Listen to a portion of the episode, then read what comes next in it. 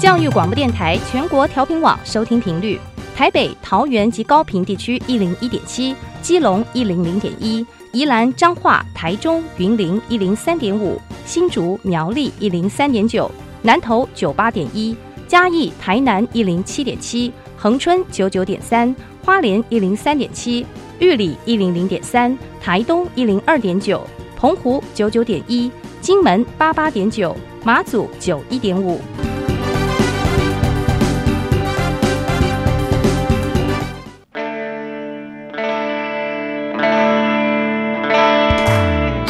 命时时有惊喜，生活处处是学习。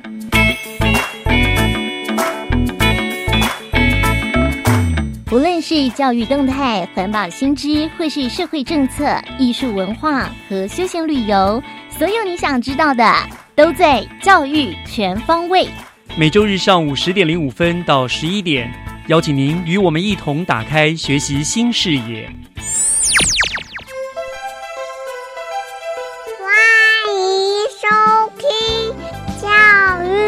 全方位。早安，各位亲爱的听众朋友们，欢迎收听八月五号的教育全方位，我是岳志忠，大家今天好吗？嗯，面对啊，最近真的是炎炎夏日哈，这个酷热的高温天气，怎么样让自己凉快舒适，又能够做到节能减碳哈，的确是一件很让人伤脑筋的课题。那今天呢，我们节目的学习城市万花筒的单元，就要请大家一起来听一听新北市教育局的一个节能的大作战。另外呢，教师小偏方的单元，单元主持人季杰也要和光仁中学的王汉威老师进行精彩的教学的分享。那么节目的一开始呢，就先让我们来听一听竹林高中同学的 Happy Speaker Fun Talks 单元。学习加油站，Happy Speakers Fun Talks。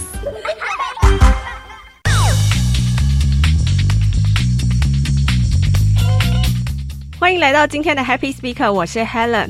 今天我们邀请到节目当中的来宾是竹林高中的侯德仁和林哲安同学，欢迎你们。那我们请德仁先跟听众朋友打声招呼好了。大家好，我是侯德仁，来自竹林中学。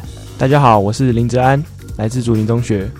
好，那待会呢，他们两位会为我们带来在比赛当中呢，他们所表演的英文广播剧。那这个英文广播剧呢，是有关他们在学校园游会的一些事情。园游会大家可能会想到要摆摊啊、卖东西啊，或者是买东西之类的。大家可能想说，他们这样摆摊卖东西好像很简单，但其实没有。从事前准备呢，到事后的整理，都是一件蛮辛苦的工作，对不对？对对对，好，那我们就请德仁跟泽安开始这一段英文表演吧。Hello, welcome to Chilean Broadcast. I'm DJ Terry. I'm DJ Howard. Hey Howard, do you remember all of the school fairs we have gotten involved in? Which one impressed you the most? Hmm, let me think. It was the one last winter that impressed me the most. Definitely, it will be an unforgettable experience all my life. Wow, what a coincidence. Actually, my answer is the same as yours if I'm asked about this. But I forgot what you took charge of at the fair. I was in charge of cooking the spicy hot pot. You know, it was the most popular item at the fair. We had a long queue in front of our stand. Every time I removed the lid, the smell drove the crowd crazy. I heard that, but it was a pity that I wasn't able to get a taste of it. Maybe next time. I remember took charge of the beverage section. Didn't you? How was everything? Well, not bad. Our drinks were also quite popular. We even had to change the menu because we ran out of some of the drinks. I guess we didn't have a proper evaluation in advance. Indeed, preparation is a crucial part of the whole plan. We spent plenty of time purchasing goods and doing the preparation job to avoid going frantic that day. That's true. We spent most of the time discussing what to sell. Though my group members had different opinions in the beginning, we tried to listen to others' ideas and meet each other halfway. I was glad to see my group members come to mutual agreements. In addition to listening to others, it is also important to cooperate with our classmates. If there are only few people trying hard, it will be difficult to succeed. You can say that again. Every person has to do his best in his position. For example, we had to mix different pops, promote our products, and sell them to customers. We even offered delivery service. It took everyone's hard work to accomplish the mission. You're right. At the time the fair ended, our stand was so messy that it seemed like herds of elephants had tramped on it. There were a lot of chores waiting for us, but thanks to the cooperation of the whole class, we were able to complete the cleanup in no time. It seems that we have both learned a lot from the school fair. You bet. And it was also an interesting experience for us to run the stand with our classmates. Most of all, besides making a lot of money, we have made our school days colorful and meaningful. Yeah, that's all for today's Chuling Radio. See you next time.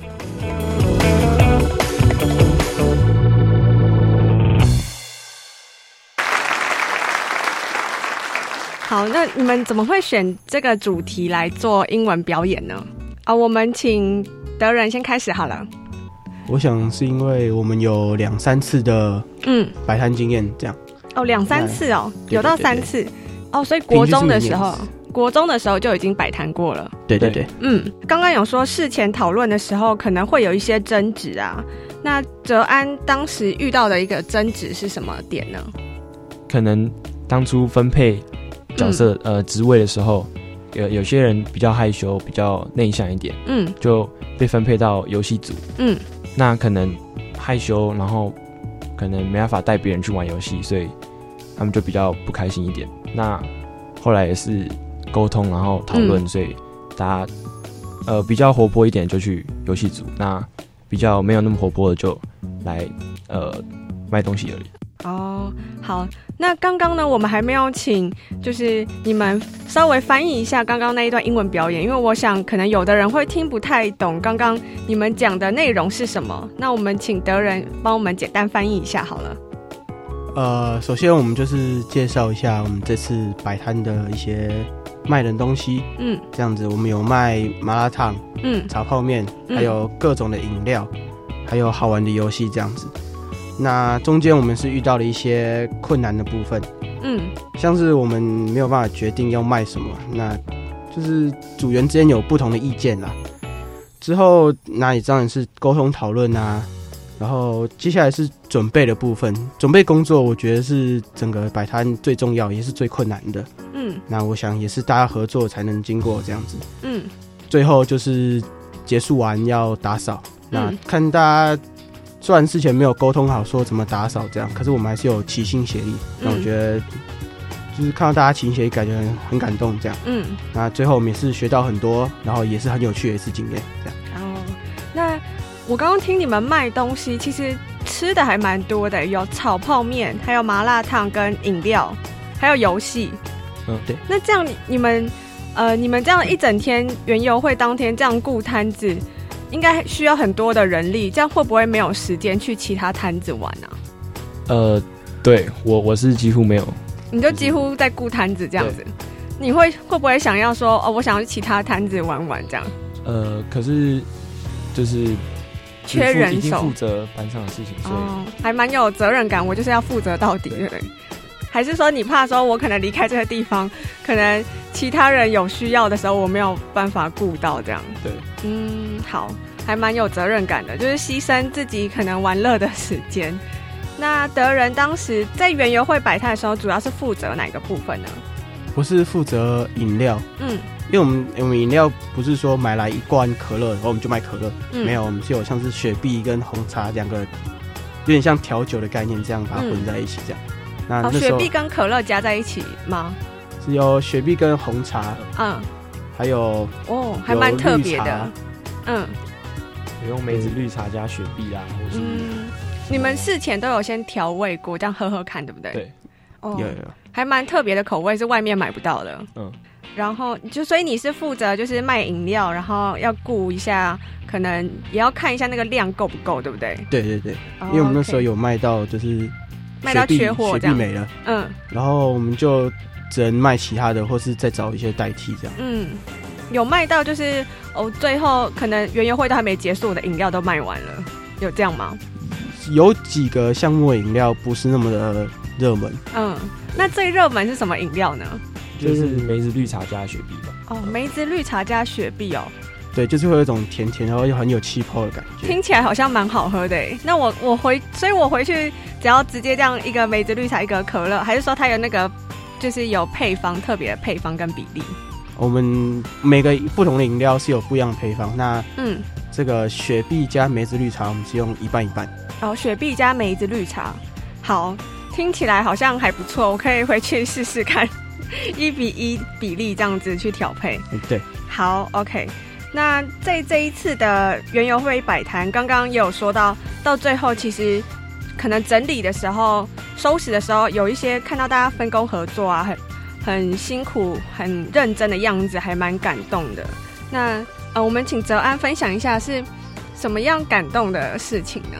呃，因为那时候大家因为你有很多摊子嘛，嗯那就是这样一排，然后我们可能是在比较中间一点，就是两边都有班级。那我们就是打扫的时候，因为我们东西很多，嗯。所以有什么箱子或是要回收的，嗯。什么大家就很主动的就该分类都分类好，那就不用把别人叫这样子，大家都很乖。对，嗯。然后把垃圾都拿下去之后，就大家收收呃收碗盘的收碗盘，那嗯。洗锅子的洗锅子，然后嗯。剩下的人就扫地拖地，然后把摊子整个整理很干净。对，嗯，就是看到大家虽然可能事前讨论的时候会有一些争执，但是事后收拾的时候，大家就不会这样推来推去，都会大家都很主动的去收拾这些东西，看了很感动。对，就是再怎么样，我们也是一个班级嘛，就是不用不用这样子，可能推来推去，大家都要为了这个班级尽一份心力。嗯，对好，那像你们可能蛮有经验，已经举办第三次了。可能有些地方会觉得说，哦，这个地方我下次一定要改进，然后这个地方就是因为我上去年学到了这个教训，所以我今年终于可以避开这个错误了。有没有这样的一个经验？呃，主要是在游戏设计的部分吧。嗯我们之前好几次游戏设计都不是非常的成功，嗯，呃，不是很就是不是很吸引学生啦。你们今年的游戏是怎么样的游戏？就是呃把桌子都排成一排，嗯然后在上面涂肥皂水，嗯，然后就可以划杯子。哦，划杯子，然后要划到某一条线那种游戏嘛？嗯，然后就有分，就有就有指定的分数。哦，那这个游戏是算蛮热门的吗？呃，那一天是蛮还蛮热门。哦，有没有觉得说，哦，我明年可能要改掉这个这个事项或这个活动，觉得明年一定要改进的一件事？呃，我觉得是，呃，我们三年可能都有都有一样的问题，就是，呃，因为我们很在乎说这个东西好不好吃，所以嗯我嗯们就会，呃，不会把成本压得太低，所以就导致说我们可能卖的东西都卖得很好，可是嗯，却净赚不会很多。哦，就是你们就算贵，但是也要追求食物的品质是好，也要好吃这样子，所以难免成本啊卖的价格就会比较高。对，但是大家应该还是有买单吧？嗯，嗯，因为现在的人虽然会喜欢便宜的东西，但是有的还是会怕便宜的东西不好吃，还是宁愿花贵一点的钱去买更好吃的食物嘛。嗯，好，那从这一次的园游会，其实应该也会凝聚你们班的向心力吧？对，有有，大家从哎，大家从国三的时候就是同一个班吗？嗯呃，不是会有分组、分类组，这样会分班吗？嗯，有有我们比较特别一点，我们高一嗯就分了，高一下就分了。哦，高一下分，那呃，我们还是没有分组的课就在原班上，那有分组的就文组的跑班这样。哦，所以大家三年来感情应该都蛮好的哈。对好，那可以透过这个园游会学习到这么多的东西，也是蛮值得的。虽然说我可能当天我都一直在顾摊子，然后没有时间可以玩，但我觉得学习到一些分工合作啊，或者是讨论事情要怎么解决的这个能力啊，我觉得对未来其实是蛮有帮助的，因为你可能未来到职场上面会也会大家会分组，然后也会分组去做一件事情，那一定会有争执。那如果你高中就有经验说哦，我要怎么解决这个争执的话，其实你可能长大之后对于这些事情也会比较有经验，也比较不会解决不好这样子。好，那我们今天这个单元就到这边喽。我是 Helen，我们下次见，拜拜。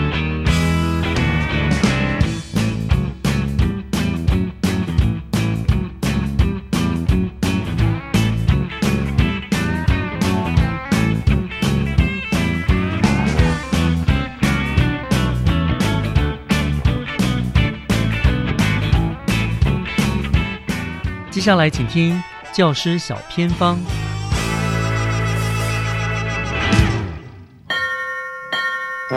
讲台下的教学经验良方，请听教师小偏方。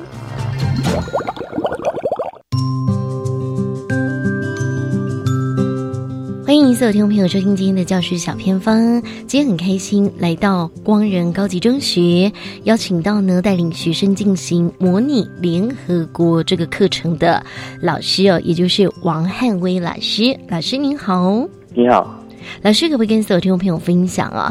为什么学校要推动模拟联合国的课程？因为这个课程呢，它其实对学生来讲，它非常的有用，而且它主要是在这个国际教育当中的一环。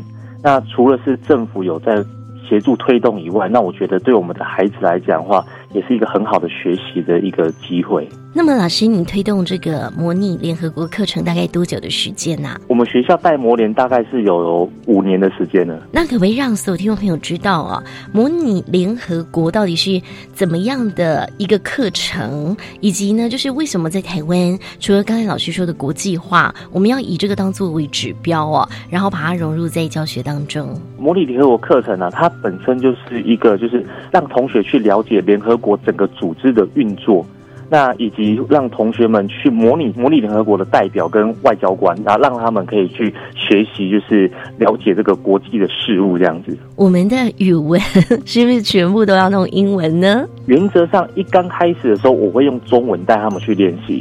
可是最后呢，因为毕竟还是国际交流，我觉得还是希望他们以英文的方式来去做这个辩论啊，或者是参与这个会议这样子。好，那老师可不可以针对哦，那模拟联合国的课程到底怎么安排法？就是说，是我们的高一、高二、高三都有吗？对，都都可以参加。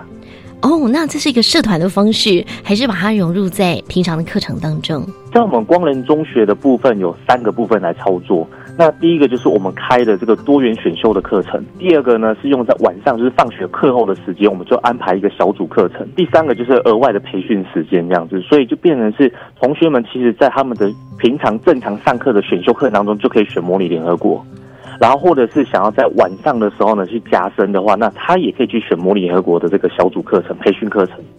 OK，那所以说这个让孩子们自己来做选择。那带的老师只有您一位吗？还是还有其他老师一起参与？因为我们现在在高中端呢，比较强调这个学习共同体，或者说这个就是合作合作学习这样子。所以，我们就是除了公民，我是本身是教公民教育的，那还有我们的英文科老师，还有我们的外外籍老师，就是从加拿大来老师，他会跟我们一起合上这个这堂课这样子。那么，老师，你们的进行方式是不是可以让所有听众朋友比较清楚了解哦？因为我知道说你们会教孩子们这个模拟联合国的议事规则，或是呢鼓励他们参加相关的比赛这样子。在我们的课程设计当中啊，主要分成五个部分来介绍。那首先第一个就是我们要跟同学们去介绍联合国这个组织，它是一个什么样的组织。那第二个呢，就是在议事规则当中去教他们如何扮演好这个联合国的代表。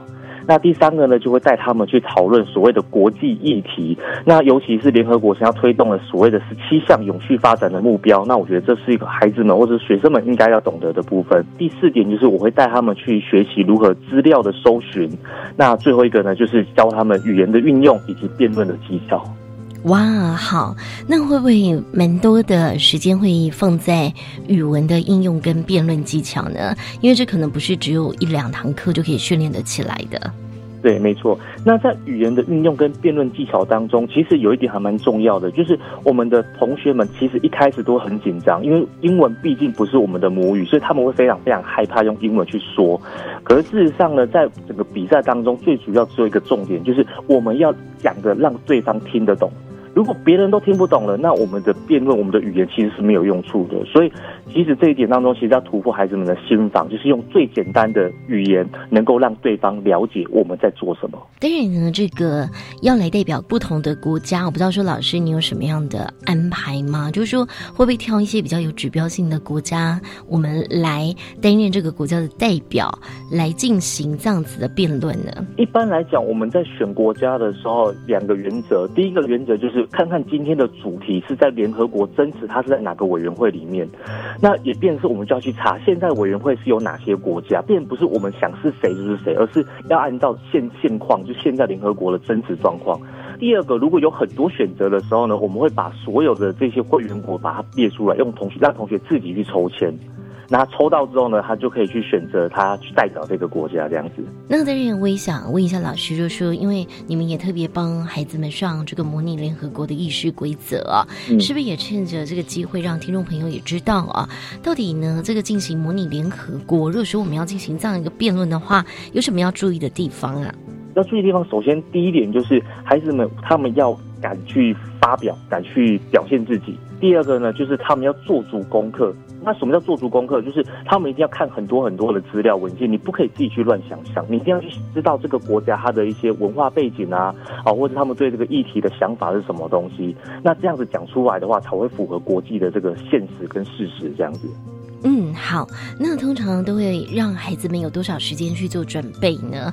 以及他们通常都用什么样的方式来搜集这个国家的一些历史文化背景的相关资料？关于这个，他们收集历史文件的有有很很棒，有三个网站，我想推荐给大家。第一个就是，呃，我们可以上中华民国的外交部，因为我们的外交部有很多很多丰富的这些其他国家的这个资源，然后还有他们一些的背景的了解。那我们的外交官他们都有做一个很好的准备。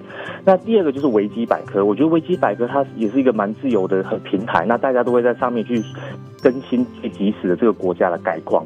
那第三个就是最好用的，就是直接上联合国的网站，那一定都找得到。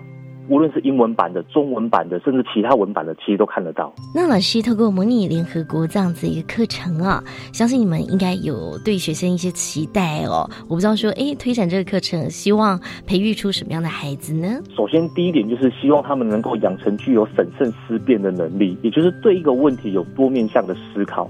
那第二个呢，就是让他们有所谓的提升他们的写作能力，那包含像是归纳啊、同整，而且最重要就是要能够提出有建设性的办法。那第三个就是跟朋友之间，或是跟那个那个比赛场会场当中的沟通的能力。那这沟通能力最主要就是他能够跟别人对谈。那最后一个，我觉得是我们国家学生最需要的就是国际观。那这个国际观包含两个面向，第一个就是要懂得多元理解，那第二个就是尊重不同的文化。那老师也想问啊，我们的这个模拟联合国课程推动五年下来，那孩子们他们有没有什么样的回馈，或是你有看到孩子有什么样的收获跟成长啊？首先就是我觉得在高中端，我比较看到的也比较感动的，就是我们的孩子们有些同学，他们或许在课业上面并不是。表现这么杰出，可是他既有磨练课程当中，他去找到了他的自信，而且他才发现说，哦，原来其实我的能力也没有这么差，只要我愿意做足功课，我还是可以做得更好，而且感觉那种自我成长也是非常非常多的。那我觉得最重要就是这堂课可以让我们的孩子们学会主动学习这件事情。会不会有孩子他也拥有了国际观？或许呢，趁着暑假或是有时间的时候，就飞到国外去，真正到那个国家去。感受当地的一些文化，或许他们的发展这样子。我们光南中学是一个教会学校，所以其实学校也蛮多的机会会带同学们，像是去我们的姐妹校，像是奥地利啊，好，或是像是去英国、日本等等之类的。那他们其实，在当地他们就会有这所谓的交流的活动跟交流的机会。那除此之外，就是他们上过这个模联课程之后，自己到国外去也很也很多地方他们会想去看，比方说像荷兰的海牙有国际法庭，那或者像到美国纽约去看联合国总部等等之类的，之后他们之后都会回来跟我们分享。今天也非常谢谢我们光仁高级中学王汉威老师哦，跟我们分享学校怎么样来推动跟带领这个模拟联合国的课程哦，也相信这个同学们的语文能力也增强了吧。嗯，对啊，当然。好，以上就是今天的教师小偏方。等一下回来，请锁定由岳志忠老师主持更精彩的教育全方位。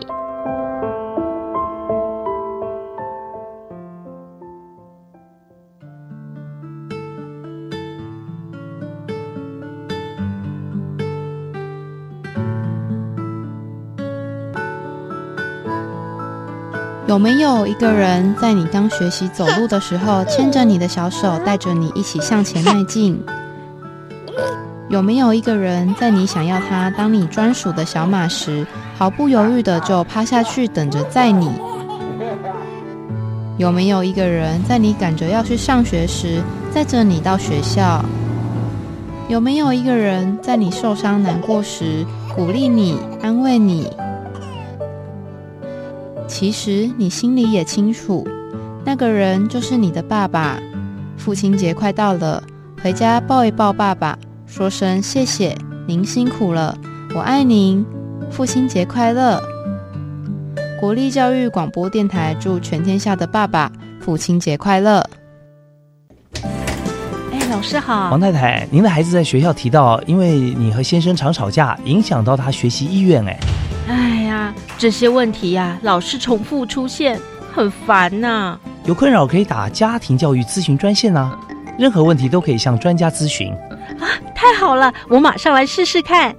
家庭教育咨询专线：四一二八一八五四一二，帮一帮我。以上广告是由教育部提供。合唱无设限，我们是台北室内合唱团。您现在收听的是。教育广播电台。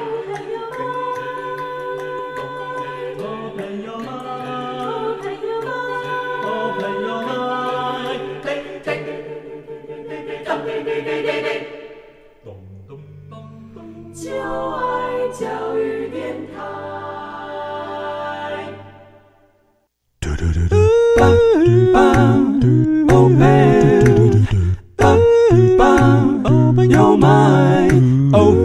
mind，就爱教育电台。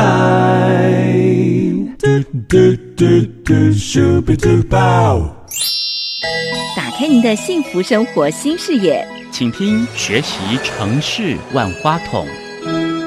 是的，打开您的幸福生活新视野，欢迎继续收听《教育全方位》节目，我是岳志忠。那在今天我们学习城市万花筒的单元呢，要和大家聊一聊全世界都非常关注的一个能源的问题。哈，我想别的不说了，单单我们台湾今年为了一个到底会不会缺电的问题，就弄得大家人心惶惶的。那对我们一般老百姓来说，我们或许没有办法帮忙去生出更多的电来，但是至少呢，我们可以从节约能源的这一块来着手哦，让能源呢不会浪费，而且能够产生更大的效益。所以今天呢，我们这个单元就特别邀请到了新北市政府教育局工程及环境教育科的刘美兰科长来跟大家谈一谈呢，呃，节能大作战，我们新北市的一个节能教育的推动的情形。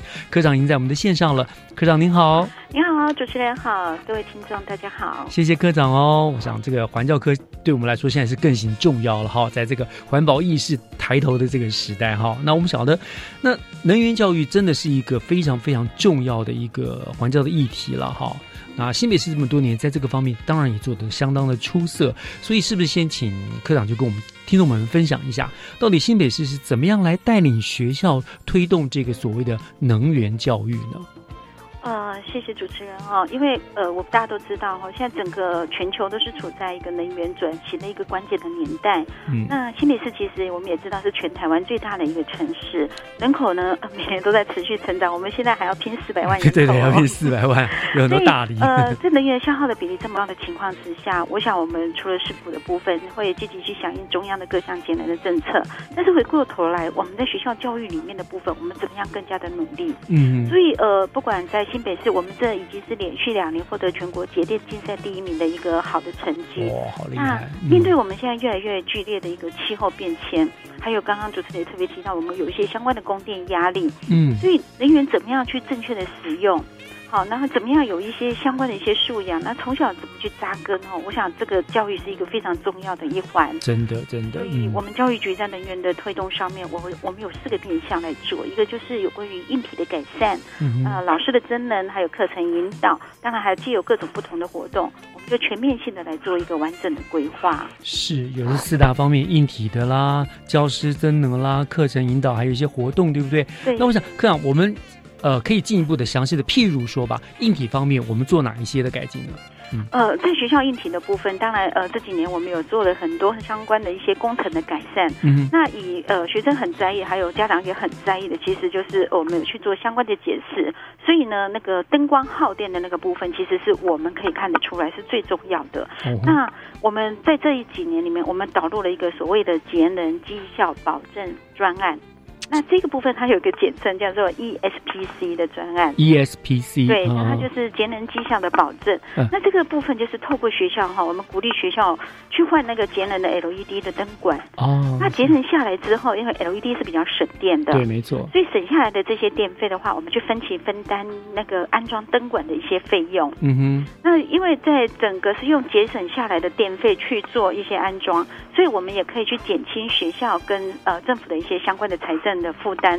嗯那最重要的是一些像呃学校端照明啊、耗能的这些问题，我们能够有效的去改善。是，还有一个情况哦，因为你改善的情况，我们刚刚讲到是节能绩效方案嘛，所以我怎么去确认说，诶，学校真的在这能源管理的部分，它真的有被节省到？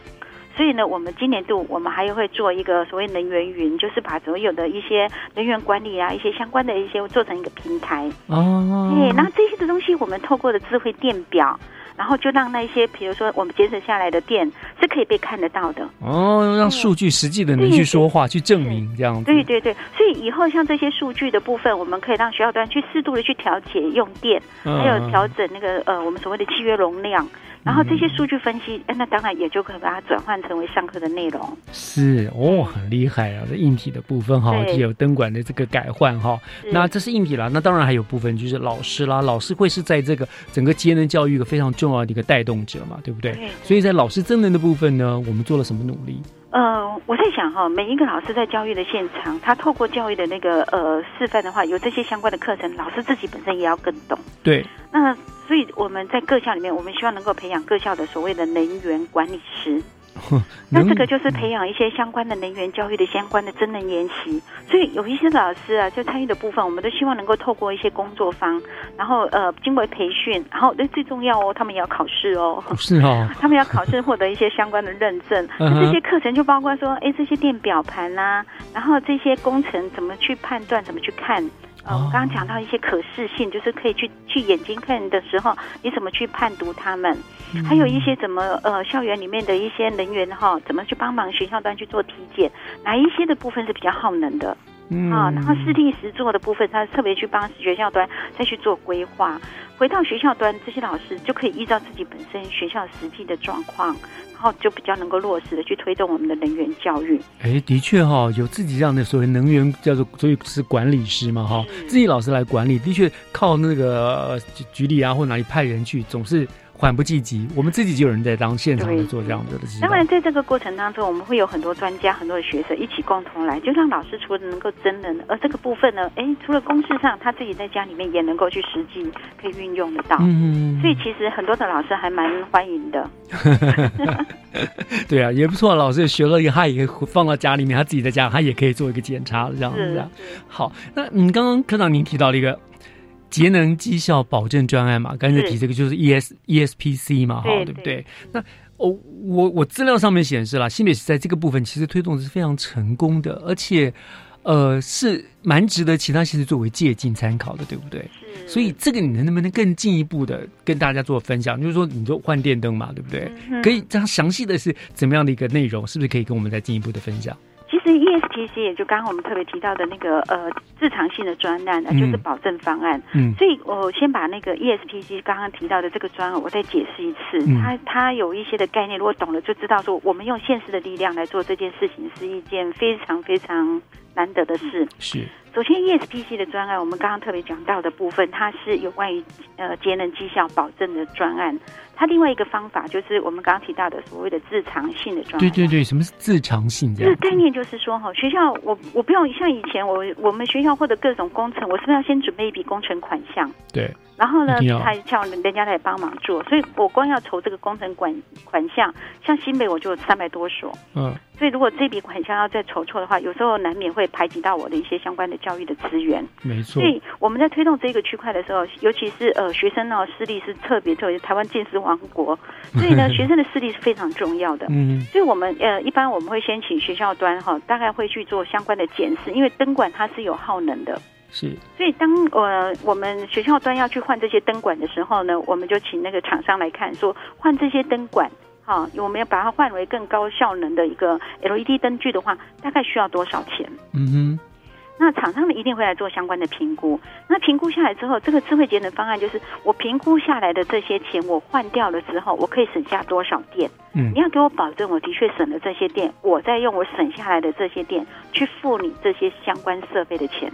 哦，哎，是蛮蛮妙的想法哈。是，所以如果我换装了 LED 的时候，那你怎么换呢？所以刚刚有一些像，比如说我刚刚特别提到的，说智慧电表，嗯，那这些我们有教育局，我会委托一些建造单位哈，那协助那个整个进行灯具汰换之后，那个整个节能绩效的一些验证，所以换证下来确实有省到电了，确实有省到钱了，那。那个校方就用每次省下来的电费，我就分期偿还给灯具的厂商，所以就等于说，哎，我又省到电了，我也省到钱了，我才来付这个费用。是，那为什么我会从那个？那个电灯的部分来做一个先先做这样的一个规划，其实回归到我们刚刚特别讲到的，就是能源教育，其实就是一个相关节能减碳的，然后也让地球暖化的速度慢慢把它减缓下来。嗯，所以这是一个地球永续的一个努力啦。没错，没错。那我们先去做学校端，当时在做这个区块的时候，我们其实是请学校端先去进行整个学校最耗能的部分。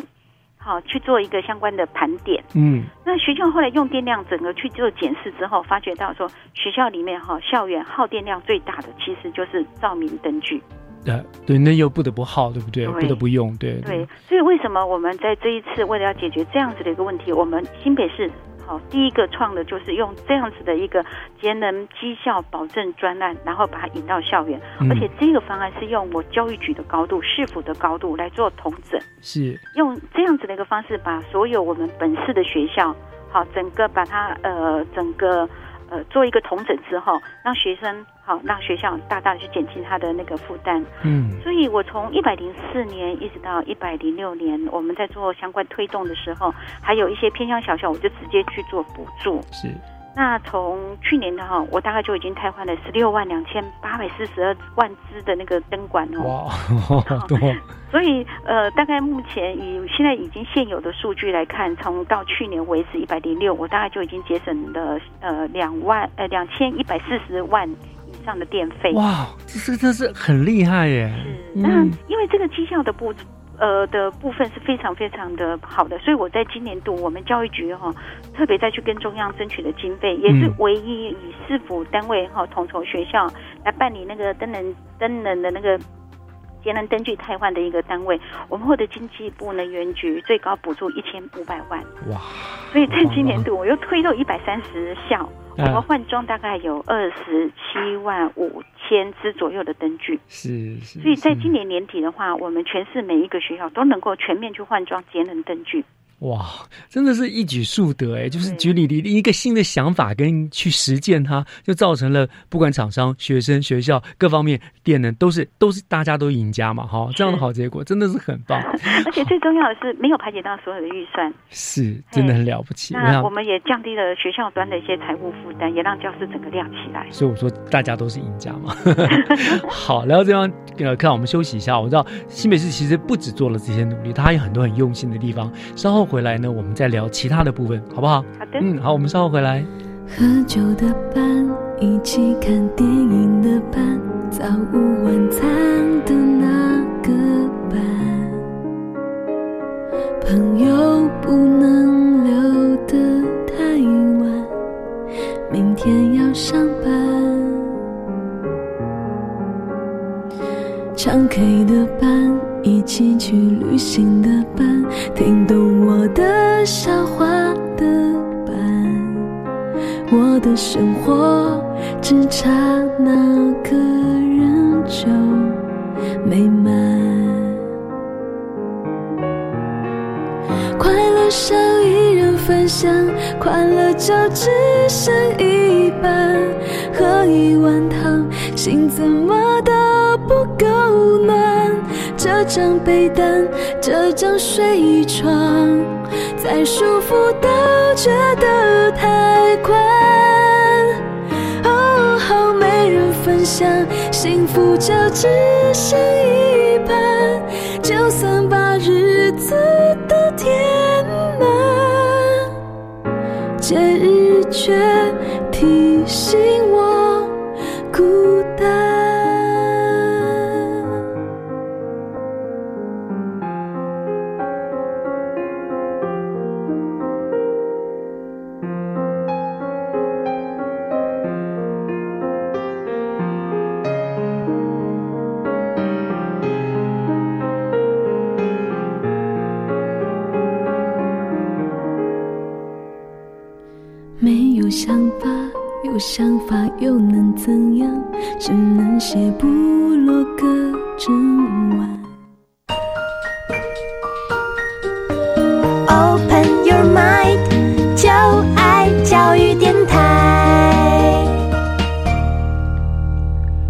继续回到教育全方位节目，我是岳志忠。今天我们学习城市万花筒，为大家请到的是我们新北市政府教育局环教科的刘美兰科长，为我们谈的呢是我们新北市的一个节能教育。那刚才科长我们提了哈一个我们新北首首创的这个 ESPC 的这样子的一个政策，就为我们节省下了上千万的电费，对不对？然后对学生也好，因为换了一呃。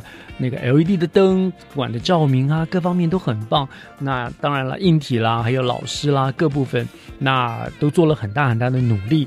那我们也知道，嗯，其实除了其这个两个部分，其他其他部分新美的也非常的用心啦。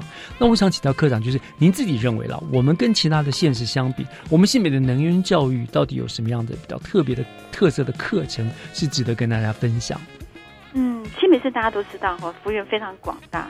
其实我们校数大概就有三百多所，嗯，所以如果我们要推动我们整个新美市的能源教育的话，我们比较会希望在北中南各找一个学校，然后把他们的每一个特色，让每一个学校都有一个示范的点，嗯，所以我们大概在呃作为一个呃新北市绿能的酷学校的那个能源教育推广中心来讲，我们大概就选了莆田国小、中原国小还有万里国小这三所。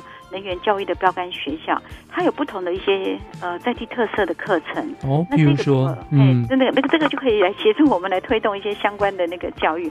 我举例子来说，呃，万里国小哈，嗯，那万里国小它在能源科技跟日常食衣住行的这一些生活里面，它结合这一些主题。嗯，那比如说像食的部分，它有银泰共生。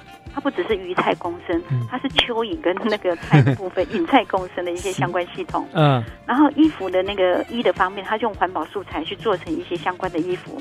这些可能很多的呃概念都慢慢在学校端去做扎根。嗯那像住的部分，呃，学校端的那个呃教室里面，它有一些正能源的屋。什么叫正能源屋？它有一些相关的一些素材可以进来。好。那行的部分包括有什么 DIY？我们有些创立创意的风力车啦，或者是呃在娱乐部分的话，有一些呃能源积木游戏，然后还有一些像发电机的体验、驱动车等等的一些相关体验课程。嗯那这些能源教育的部分，让所有的学生进到这个学校，发觉到说能源教育其实是生活化，而且是趣味化。是是，不是那么硬邦硬邦邦的一就个课程，不是，他嗯，人到了学校里面的话，他发觉到其实学校里面处处都是教材，是，然后呃到处都是一个亮点。嗯那普前国小就比较更中呢，它是在我们板桥这个地方。是，其实他们也很棒的一个点，它是用绿能科技来做主轴。嗯那地能科技的话，包括怎么节能、怎么储能、怎么创能，还有一个智慧系统的一个整合。所以他们有一个呃指图书馆的教室哦，纸图书馆，嗯，对他们里面的课桌椅、哈、书架，还有桌游这些哈、他们呃结合那个正农基金会所捐赠的回收纸板来做成的。哦，这很特别，嗯对你回去看到的就可以看到很多很很纸图书馆的那些相关的艺术都有。是然后教室里面会任用会会利用到一些所谓的呃能资源管理系统，定期去监测到它的用电量。嗯那最重要的是他们的图书馆不用开冷气。哇，真的哦，对，完全不用开冷气。他们利用的一些那个呃风的导向，嗯然后呢也利用一些呃居家的一些布置，还有窗户的一些设计，是，所以他们图书馆是不用开冷气。然后里面还有一个很可爱的东西哦，嗯。它有一个那个呃北极熊，嗯好、它会用一些像相关的，比如说刚刚有特别提到，它用能呃能资源管理系统去监测用电量嘛。嗯啊，那这些用电量用的怎么样？我们刚刚不是有在提到说，哎，可视化吗？是就是可以眼睛里就可以看得到的。所以他们就把这些相关的数据就反映在电视墙里面，了解，然后哎，就有一个很很可爱的哎，北极熊会因为用电多寡就呈现不同的表情。嗯哼。因为在小学，所以这个区块让孩子就很喜欢。嗯，OK，哎。很有意思，是有意思。那另外还有像中原国小就也不一样，嗯。中原国小它是数位互动能源的学习隧道，哦，它有四个主轴，是它有一些像再生能源呐、还有一些节能知识啊、能源的历史，还有一些能源创客体验等等。嗯那透过一些像 AR，像我们最近很多的一些很流行 AR 对 AR 的一些体验，对对对对体验，嗯，对他们有很多触控式的多媒体的一些体验，啊，甚至于还可以跟那个能源知识去互动 PK 哦。所以他们的活动是很多元的，然后呃，里面也有很多的设计，比如说太阳能风扇帽啊，还有一些像手摇发动的那种手电手电筒，有没有？嗯，然后有一些诶气压电动力的青蛙等等的这些相关的课程。所以透过这些课程跟生活经验，将他们整个结合在一起之后，诶，其实学生就非常喜欢。那最重要的是，这三所的酷学校所发展出来的特色，都有办特色游学课程。哦，所以可以欢迎大家去游学去参观，去跟我去学习的。对对对对，就欢迎像一些校际交流的一些学校哈，那都欢迎也也包括像基隆、台北有很多的学校，嗯他们都会跟这三所的学校去做说那个报名，那一起共同学习那个能源的知识，然后动手去做相关的创客，所以这个是很好玩又有意义的。真的是非常有意思，而且很生活化的整个这个特色的课程哈，让学生就是那种耳濡目染、寓教于乐的方式，就来落实了这个节能的习惯和、观念了，对不对？对哇，真的很重要。嗯，那当然我们也知道，呃，其实为了落实这个，那每一年新北市也都会很办理很多元的能源的教育竞赛活动嘛，对不对？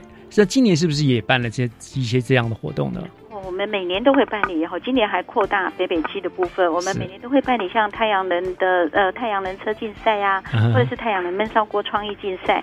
最重要，我们十月份我们在万里国小，我们还要办理一个北北基的创意风力车比赛。哦，嗯，什么样的风力车比赛？它利用回收纸盒跟保特瓶，然后嗯哎、再加上吸管跟气球，就作为风力车的动力来源，比赛看看谁的车子跑得远。所以欢迎北北基的各国小师生一起共同报名。所以是开放不限新北市，就北北基学校都可以来这样，对对不对？所以让孩子们从心动到行动，爱护环境，我们就从日常来做起。嗯，我相信任务以这每一次这种活动都非常吸引学生热烈的参加的啦，也很有意思，让他们这实际的去从呃比赛中哈，有些提提过这种节能啊什么的重要性哈。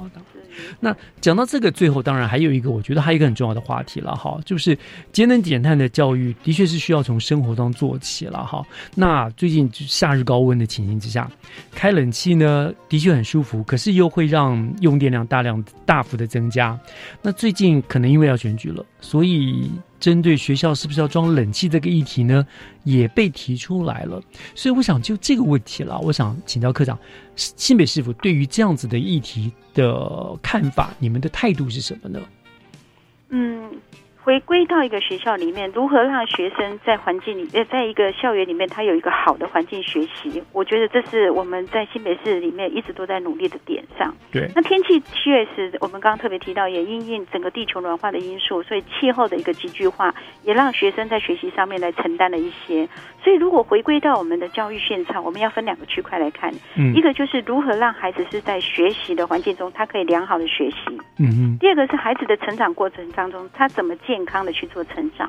是所以，呃，在这个区块里面，确实我们在教室高温的那个部分的话，尤其是有一些顶楼的教室，太阳直射，真的很热温度哦，真的真的可能比其他教室还高，真的所以这个会影响到学生的学习结果。没错，但是回过头来，装冷气是不是真的是唯一的方式？这个有很多的论述。